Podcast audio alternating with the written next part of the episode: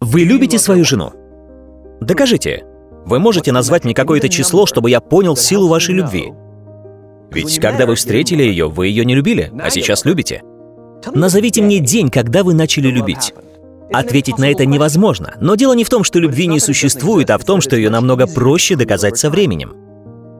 Успех — это то же самое, это дело времени. Скажем, вы решили пойти в зал, подкачаться.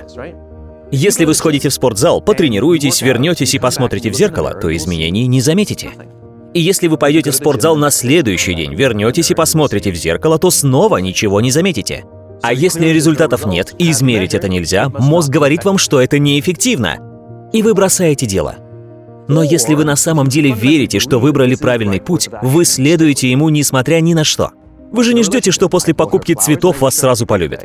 Вы продолжаете ухаживать и заботиться. И потом, со временем, все это перерастает в любовь. Так же и с вашей физической формой. Если вы будете заниматься постоянно и не будете это бросать, то рано или поздно вы начнете приходить в форму, по-другому никак. С успехом то же самое. Дело не в событиях, не в интенсивности, дело в постоянстве. Если вы будете чистить зубы раз в году, то они все выпадут. Вы должны каждый день чистить зубы по две минуты. А что дает сама по себе двухминутная чистка зубов? Ничего. Если только вы не делаете это каждый день, верно?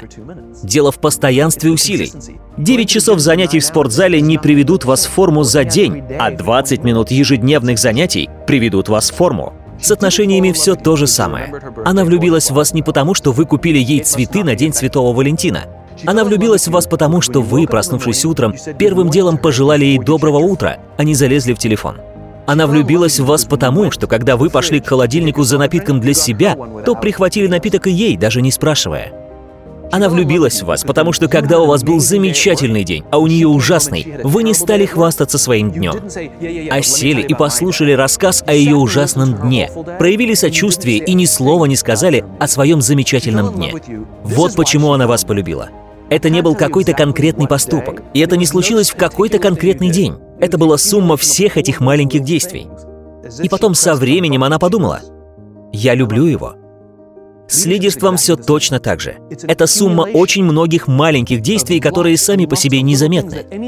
Даже бессмысленны сами по себе.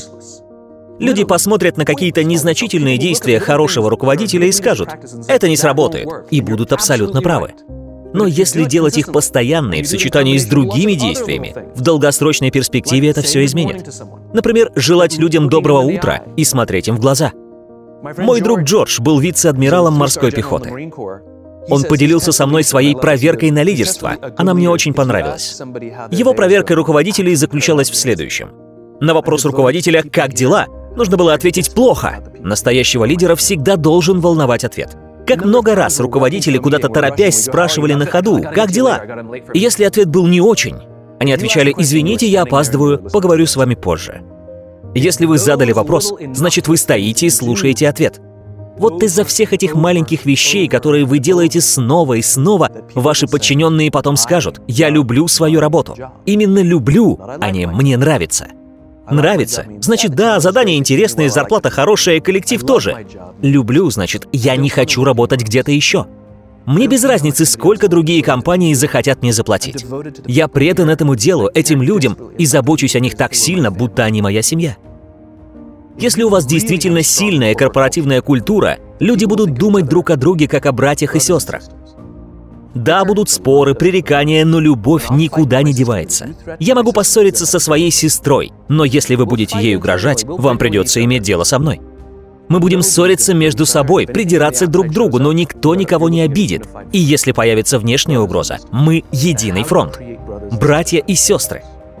Но как сделать из незнакомцев братьев и сестер? Общие взгляды, общие ценности — и, конечно же, родители. Это руководящий состав, который заботится об успехе своих детей. Который заботится о том, чтобы вырастить своих детей, обучить их важным навыкам, наказать, если нужно, помочь им развить уверенность в себе и другие полезные качества, чтобы они могли улучшить свою жизнь. Вот это лидерство, безоговорочная любовь и преданность по отношению к людям, которые посвятили своей жизни этому делу. Но это проявляется только в долгосрочной перспективе как и изменения на вашем теле после постоянных занятий спортом или после постоянного неправильного питания. Вы знаете, что первое полезно для вас, а второе нет. Несмотря на то, что спорт неприятен в начале, а съесть бургер приятно. В этом и проблема краткосрочных выгод. Они кажутся очень приятными, но совсем ненадолго. Но тот факт, что ваши постоянные правильные действия приведут вас к успеху, а ваши постоянные неправильные действия приведут вас к деградации, неоспорим. Так примените же эти знания в своей жизни.